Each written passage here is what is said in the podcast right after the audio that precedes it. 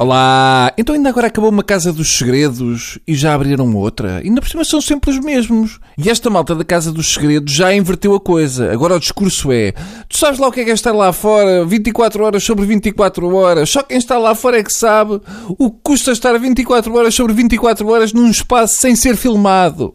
Atenção que a Cátia Palhinha até já vota na freguesia da Casa dos Segredos. Bem, mas vamos ao tema. Se há quem goste de dar destaque ao primeiro bebê do ano, nós aqui no tubo gostamos de saber quem foi o primeiro idiota do ano. E o prémio já está dado e provavelmente fica dado para o ano todo. Ora, o primeiro idiota do ano tem 68 quilos, 1,70m e é arquiteto. Já adivinharam, não é? Como a Jónia está fora a fazer um implante de crina, só podia ser o arquiteto Saraiva. Nós chegamos a um ponto em que o próprio esfíncter se recusa a ter contacto com as crónicas do arquiteto. Nem o olho do rabo quer ver aquilo. Mas eu dou-me esse trabalho porque é um trabalho sujo, mas alguém tem de o fazer. Desta vez o arquiteto diz que. Eu peço, se calhar, uma música de piano de fundo, se faz favor. Muito obrigado. Caso tivesse 100 milhões de euros para distribuir entregá-los-ia a Belmiro de Azevedo, que com eles poderia fazer num ano outros 100 milhões, passo exagero. Se inversamente entregasse um milhão de euros a 100 pobres, ao fim do mesmo tempo o dinheiro teria desaparecido e eles estariam tão pobres como antes e muito mais infelizes.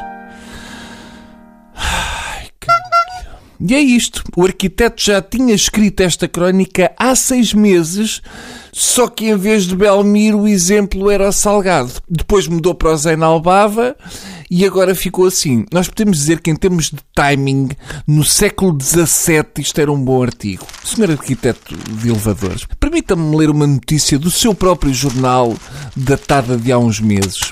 Prejuízos da Sonai Indústria atingem os 47 milhões de euros. Ah, rasparta, senhor arquiteto. Isto é o que acontece quando o Belmiro põe o sem-abrigo a gerir milhões. E o BES foi gerido por um grupo de gente da CAIS. É verdade que o dinheiro pode trazer infelicidade. Veja-se o arquiteto que lhe saiu a sorte grande quando arranjou aquele tacho no sol, mas as suas crónicas são cada vez mais infelizes. E os pobres só ficaram mais pobres e infelizes porque gastaram o dinheiro a ler o sol. Aqui ao Bruninho se me dessem 100 milhões, eu comprava todas as tesouras do mundo só para chatear o arquiteto que tem uma fetiche com as ditas. Diz o arquiteto que. Eu, eu pedi outra vez o piano, se favor. O dinheiro deveria ser muito melhor distribuído, pois há chocantes desigualdades sociais. Ora, ninguém tem dúvidas sobre isso. Sucede que, para o dinheiro brilhar, é preciso saber usá-lo. Exato o dinheiro não brilha com os pobres. Os pobres são mesmo alérgicos a dinheiro, segundo o Saraiva. Pois eu acho que não há dinheiro que brilhe menos do que aquele que é entregue mensalmente ao arquiteto de Saraiva como ordenado. E depois o arquiteto vai por ali fora que nem um bezerro arder a dizer o mal que faz o dinheiro ganha euro milhões e jogos nas mãos dos pobres. E tudo isto porque o jornal Sol continua a alimentar um excêntrico todas as semanas. Enfim, haja paciência. Senhor arquiteto, uh, as melhoras. Adeus.